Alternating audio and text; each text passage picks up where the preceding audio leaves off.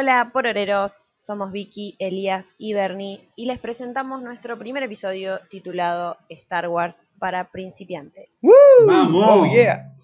¿Por qué hacemos este podcast? Bueno, porque queríamos hablar de cine y de series y se nos ocurrió que una muy buena idea era juntarnos, ¿no? En cuarentena a ver, obviamente, con todo el distanciamiento, de manera online, a, la- a- a- a miles de metros de distancia, a ver la saga completa de Star Wars.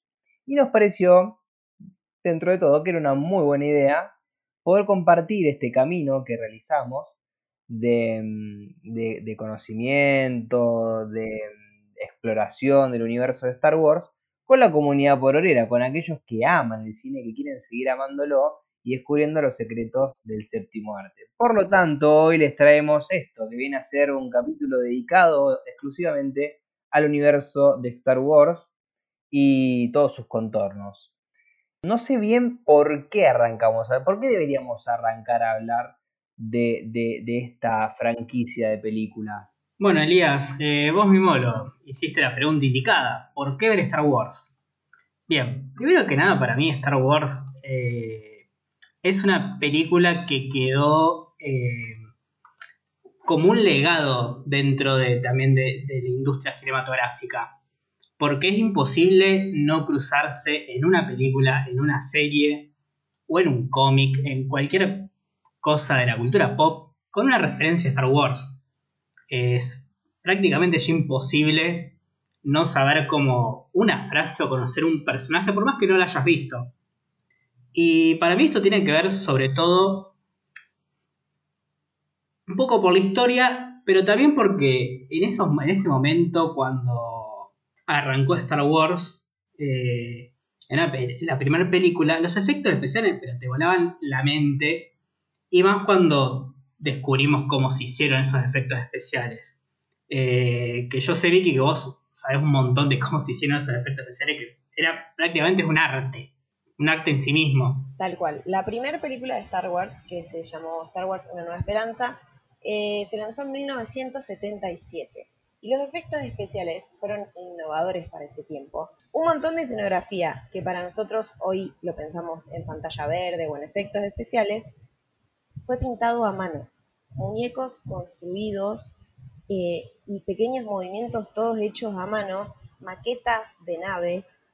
eh, o sea, imagínense la estrella de la muerte, toda una maqueta gigante que explotaba y la cámara iba entre medio para que nosotros vayamos como adentro o como si fuéramos una nave espacial. Todo eso súper con, una, con un esfuerzo y una dedicación increíble que hoy nos parece una locura y en ese momento fue un antes y un después en, en- el mundo cinematográfico. Sí, hay, muchas imágenes impresionantes, yo he visto, de cómo han filmado Star Wars, sobre todo las primeras, y están esas maquetas que son más grandes que, que George Lucas propiamente, ¿no? Que, que es eh, quien creo dirigió estas películas. Em, qué loco habrá sido en, ese momento forjar algo, algo así, ¿no? Que creo ni ellos esperaban que fuera tan grande. Totalmente, aparte uno las compara con las películas de ciencia ficción que hay ahora, y es como que ahora estamos muy acostumbrados a lo que es la pantalla verde y ver un montón de efectos, explosiones y luces por todos lados, pero ahí estamos hablando hace, no sé, casi 40, 50 años atrás, lo que se hicieron en esas películas era, era una locura para, para ese momento, y pensándolo en el contexto sigue siendo una locura. Eh, y nada más, y, y no solamente tuvo eso Star Wars, sino que también eh, es un relato que traspasa la pantalla grande. Es decir, si vos te querés meter realmente en el mundo de Star Wars, podés ver las películas por sí solas, no te vas a perder de, de la historia de, de las películas, pero es un mundo tan grande que va a las series, eh, podés leer cómics sobre Star Wars, eh, hay un montón de juegos que están muy, muy buenos. Sobre todo eh, los que estuvieron saliendo en el último año ya son. Tienen un gráfico que parece una película también por sí sola. Y además también como, como tiene un núcleo de fans muy grande que también trabaja mucho lo que es la los fanfiction, todo eso que obviamente no es canon, pero también se puede encontrar como un par de joyitas ahí. Yo creo que también lo que aporta Star Wars es, es una historia de aventuras. Eh, son películas donde, donde podemos ver personajes que, que nos podemos, que podemos empatizar completamente. Star Wars nos deja un montón de buenos mensajes como de que todos podemos ser héroes, un niño, un huérfano, una, una carroñera, eh, puede ser una princesa eh, que patea traseros, eh, puedes eh, empatizar con un montón de personajes y también un montón de valores como la sabiduría, la esperanza, la amistad, la familia, el amor. creo que, son historias muy potentes y que, y que podemos relacionarnos completamente con ellas y que también fueron pasándose de generación en generación. Sobre eso yo les quería preguntar un poco, porque ¿qué onda? Tipo, hay, hay un padre que seguramente llevó a su hijo al cine, ¿no? En un determinado momento. Ese hijo, ese hijo esa hija, ese hijo creció, vio la otra película y probablemente se lo siga transmitiendo de generación en generación. ¿Cómo, cómo se logra eso? ¿Y qué genera eso en la cultura popular? Quiero saber. ¿Ustedes cómo, lo conciben? Bueno, yo particularmente eh, fui un hijo que fue llevado a, a ver una película de Star Wars al cine. Mentira cuando era muy chiquito sí fui a ver eh, La amenaza fantasma, que es una de mis películas favoritas de Star Wars. Eh, más que nada también por esa nostalgia de haber podido verla en el cine cuando salió. Y fue, me llevó mi, viejo, eh, que él no es fan de Star Wars, pero vio las películas originales, la, la primera trilogía, y le gustó mucho la historia y, y, justamente por esto que estamos hablando de los valores y de la historia, eh, me quiso llevar y fue una muy linda tarde que pasé con mi viejo, en la que también ligué un vaso de, Darth Vader, así que fue bastante completa también la salida. Y ahí, bueno, me terminé enamorando de la, de la saga y de la historia. Yo les tengo una pregunta, ¿no? Si, si, yo quisiera arrancar a ver Star Wars, ¿cómo debería hacerlo? Tipo, porque yo sé que hay un capítulo 4, 5 y 6, después 7, 8 y 9, 1, 2 y 3. No sé bien qué onda el orden, no sé, mucho no entiendo. Así que les doy pie a que me expliquen. Bueno, hay dos posibilidades para que veas la saga de películas de Star Wars.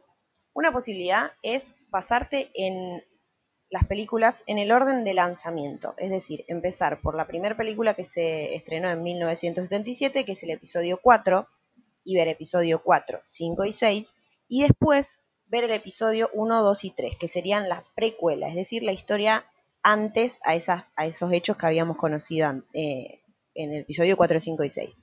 Y después ver el episodio 7, 8 y 9, que es la secuela, es decir, cómo continúa la historia. Esa sería una forma de ver Star Wars.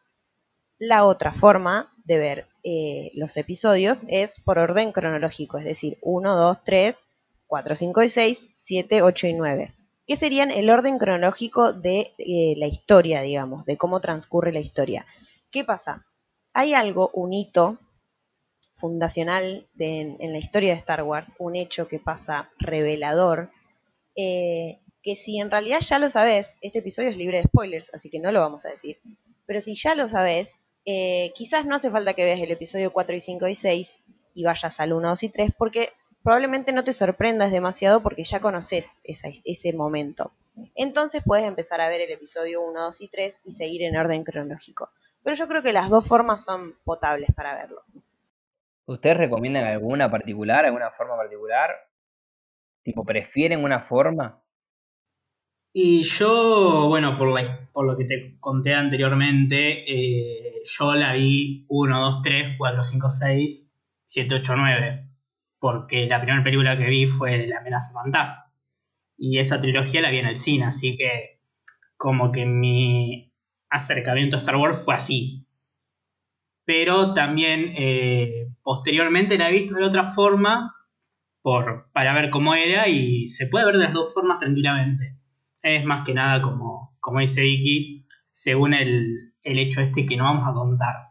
Pero sí está bueno también agregar que hay eh, dentro del mundo de las películas un spin-off que este podcast banca muchísimo, que es Rogue One, eh, que es una película que pueden no verla en esta, en esta primera visionada de, la, de la saga, pero que agrega mucho a la historia y está buenísima. Y que va entre la película del episodio 3 y la del episodio 4. Es como una recomendación que dejamos también. Súper, súper recomendada. Es más, eh, Rogue One termina en el minuto y al minuto siguiente empieza el episodio 4. Así que si tenés ganas y tenés, estás un domingo eh, al pedo y querés ver, puedes ver Rogue One y pegadito mirás el episodio 4 y una tarde inolvidable. Chicos, yo igual les quiero preguntar también, porque esto ya excede mi, conocimiento y, siempre me, causó mucha curiosidad. Em, les cuento mi historia. Yo fui a comprar una remera, me compré una remera que tenía la imagen del Chewbacca con dos tarros de cerveza, reenfiestado loco. Y después aprendí que era el Chewbacca y después aprendí eh, que era un personaje de Star Wars muy querido. Y así como este Chewbacca hay un montón de imaginario, un montón de iconografía de la película, de, la saga en realidad de Star Wars, que se ha impregnado y que ha eh, ocupado un lugar fundamental en, en, nuestro universo, en nuestro mundo, en Rosario y en el país. Yo les quiero preguntar, tipo, ¿qué onda con esas cosas? Tipo, ¿qué onda? Jedi, la fuerza. Ah, eh, ¿Me, podrían eh, meter en este, en este mundo? ¿Ustedes tienen idea de qué son estas cosas? sí, yo creo que que para empezar a explicar un poco eh, todo lo que es el mundo que creó George Lucas, que es el, bueno, el creador de, Star Wars y de, el director de las películas, eh, de las primeras películas, eh, es el tema de la fuerza. ¿Qué decís? ¿Qué carajo es la fuerza? Bueno, la fuerza es como una manifestación eh, dentro del mundo, de los mundos de Star Wars, que puede sentir y controlar los Jedi y los Sith, pero que muchas otras personas que no son ni Jedi ni Sith tienen sensibilidad ante ella. Eh, esto cuando llego a controlar eh, es medio como, se puede decir como magia, aunque no es magia.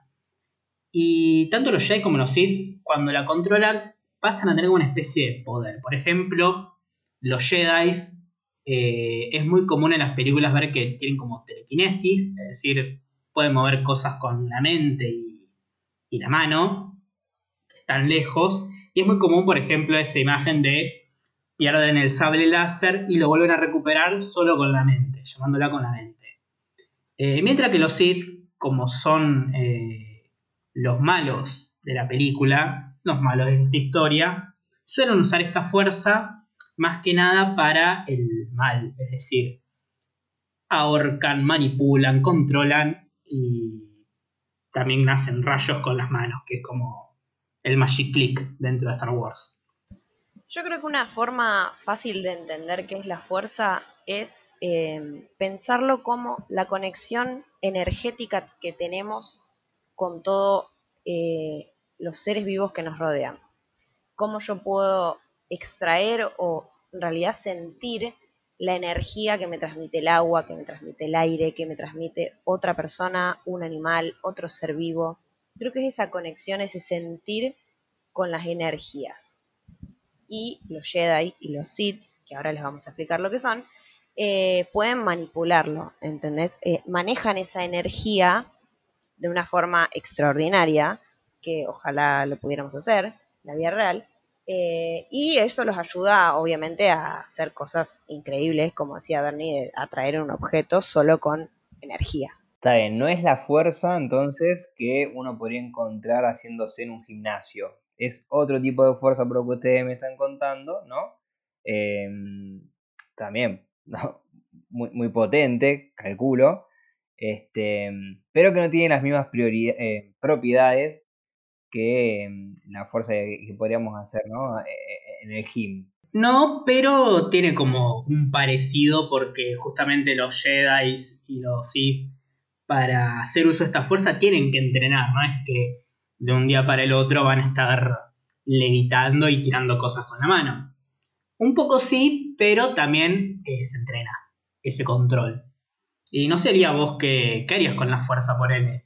A mí me encantaría tener telequinesis tipo estar acá y, llamar un vaso con agua, es genial. Sí, sí, creo que para eso usaría la fuerza. Igual no sé bien para qué otras cosas podría usarla. Em, pero sí, si pudiera traer, qué sé yo, el control remoto cuando, cuando lo tengo lejos, bienvenido sea. Em, tipo para poner Netflix, digo, ¿no? Sí, vos Vicky, ¿qué, qué, qué harías con eso? Yo claramente buscaría como las cosas útiles de la vida cotidiana. Quizás, por ejemplo, si me ayuda a cocinar, ponerle, no, no, no llego a agarrar el, el, el bote donde está la sal, bueno, a traerlo, ¿me entendés? Como que haría mi vida más simple. Pero en realidad yo pregunto, ¿no? Porque ahora me están diciendo esto, ¿la fuerza sirve para que la vida de los Jedi sea más simple? ¿O, sirve, o, o, o existe por otra razón? Mira, en realidad los Jedi y los Sith, eh, para que lo entiendas, son dos religiones.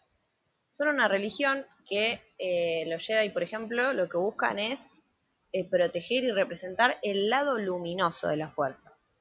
Eh, ellos van a ver, eh, van a buscar la paz, la justicia, son como, los buenos de la película, ¿no? Aunque tienen sus cositas también. Eh, entonces van a utilizar la fuerza en realidad para, eso, para buscar justicia, para buscar paz.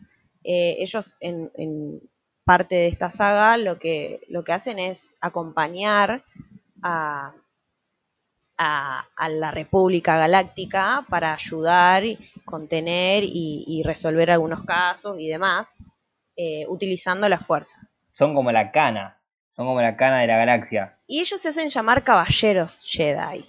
Son como una especie de policía, ponele, pero se, se, basan, como tienen ahí un, unas, unas, reglas muy, muy extrañas.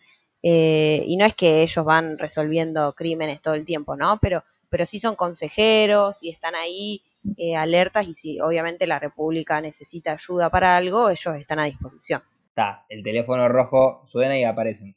Claro, y los Sith en cambio son como la otra cara de la moneda. Ellos son devotos del lado oscuro de la fuerza.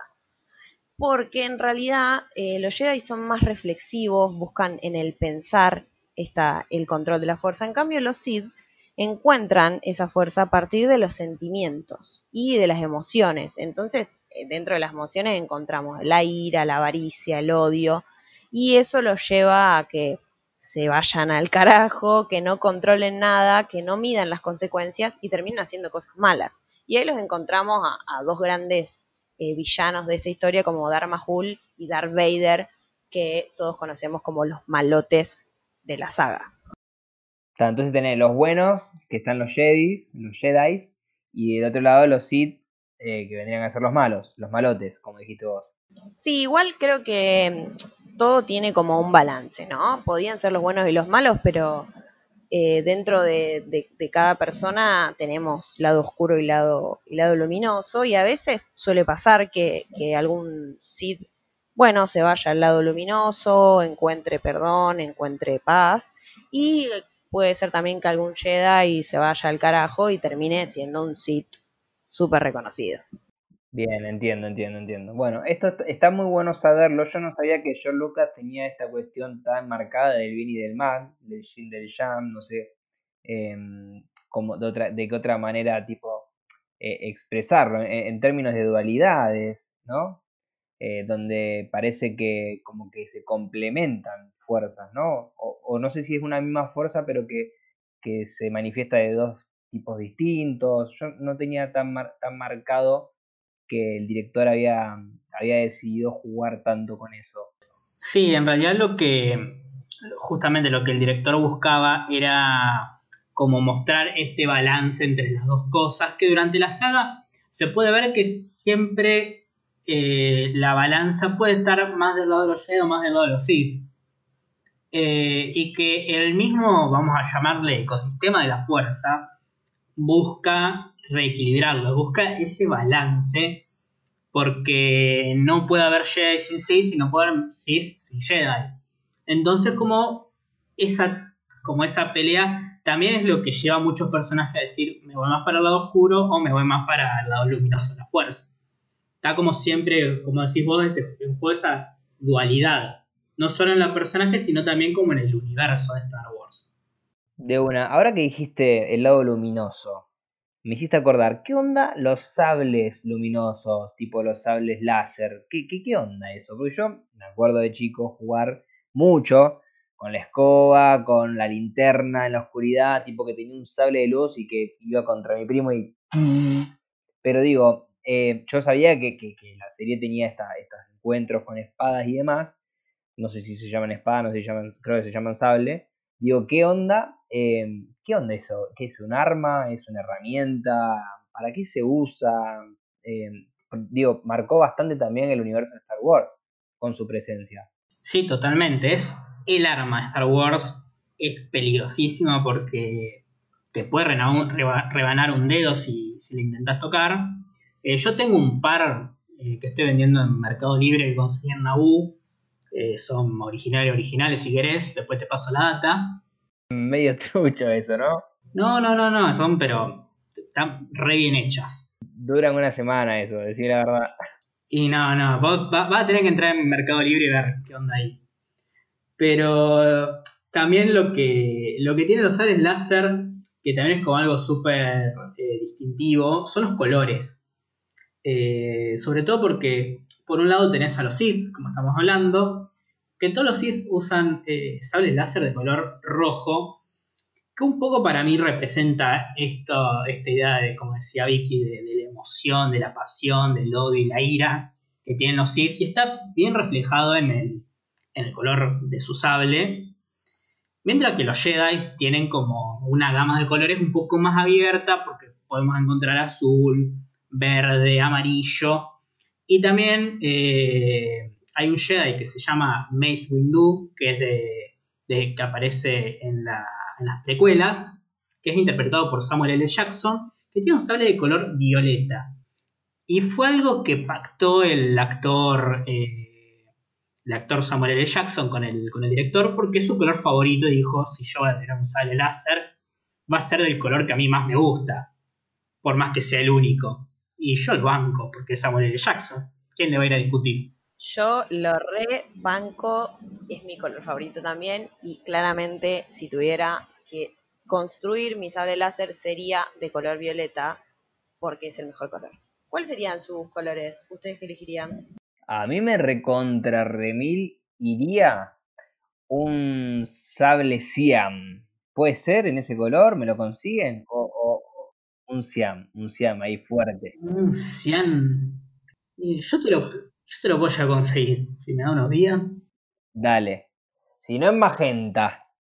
Bueno, sí. Pero digo como para que resalte un poco más.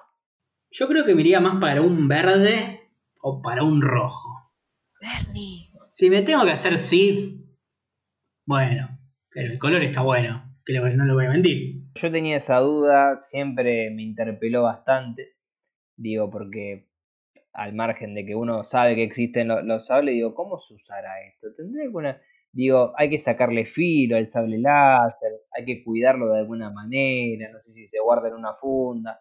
Pero bueno, ahora con todo esto, un poco más me entero de, cómo es la movida. Te recomiendo nunca eh, mirarlo y prenderlo, porque te puede llegar a sacar un ojo. Ah, está bien, está bien, no. Para ver si tiene, si tiene filo, decís Claro, sí, sí, siempre lejos. Muy bien. Hay que tener eh, cuidado con esas cosas porque son peligrosas. Bien, entonces, niños, cuidado en casa con los sables láser. Mercado Libre vende cosas a veces que se puede llegar a complicar y pídanle permiso a sus padres antes de usarlo. Yo igual les quiero hacer otra pregunta porque me, también, ¿no? Como para seguir nutriéndome se habla mucho de una galaxia muy lejana, ¿no? que la historia toma, toma forma en una galaxia lejana, donde hay todo tipo de personajes, donde hay naves espaciales. Yo quiero saber dos cosas eh, principalmente. ¿Qué onda el orden de, la gente? Tipo, ¿viven bajo algún régimen político? ¿Tienen reglas? ¿Siguen reglas? ¿O es todo un anarquismo, por un lado? Y después yo necesito saber las naves espaciales, porque he visto naves y naves de Star Wars que, también quiero saber si se maneja, si hay que sacar un carnet, cómo es la onda. Bien, dentro de, esta galaxia muy lejana, vamos a encontrar eh, una, democracia, ¿sí? Hubo mucho tiempo hubo una, república galáctica que se regía a partir de la democracia y eh, bueno, la gente votaba, tenía representantes, todo muy, muy ordenado, muy bien. Después, dentro de la saga, vamos a encontrar algunos momentos problemáticos donde eh, un grupo de, personas eh, irrumpen con esta república y se crea el Imperio Galáctico.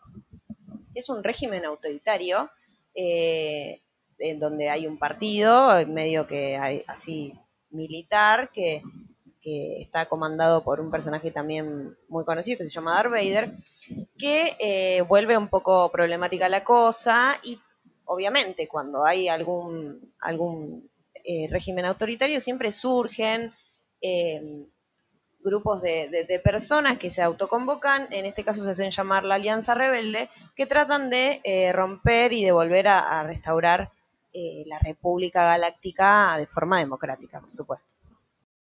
Bien, bien, bien, entiendo, entiendo.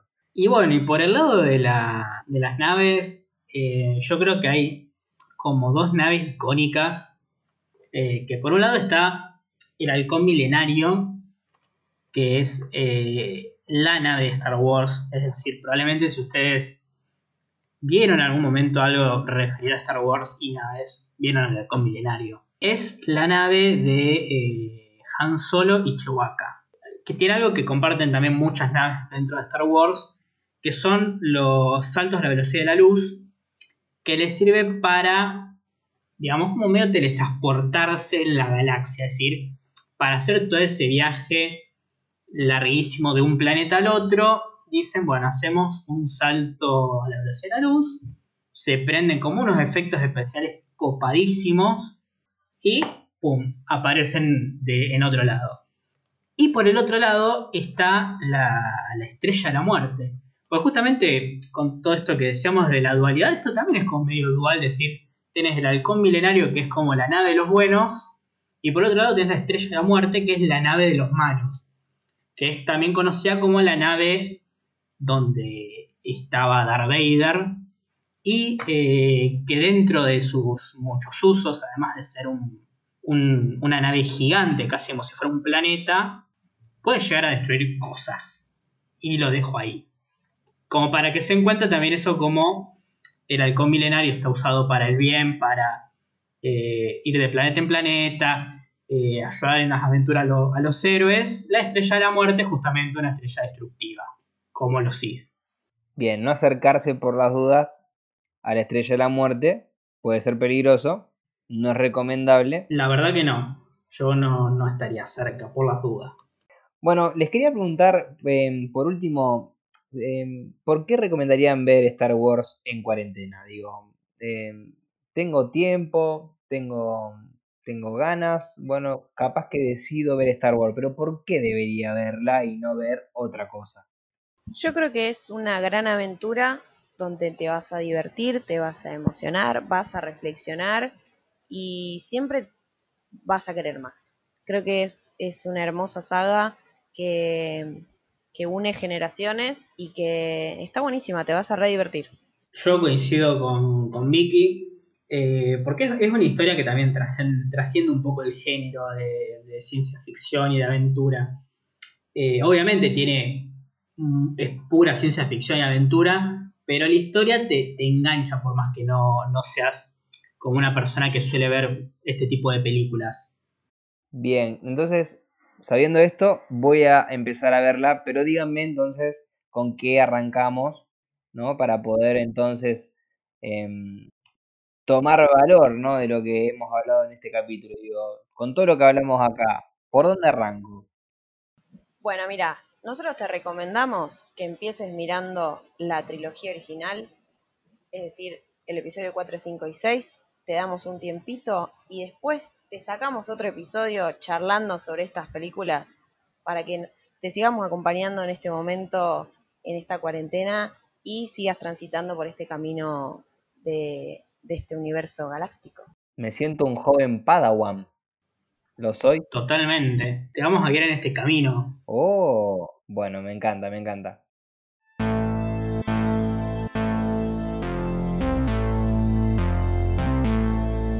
Muchas gracias por acompañarnos en el episodio de hoy. Somos Bernie, Elías y Vicky. Que la fuerza los acompañe por Oleros. Nos estamos escuchando.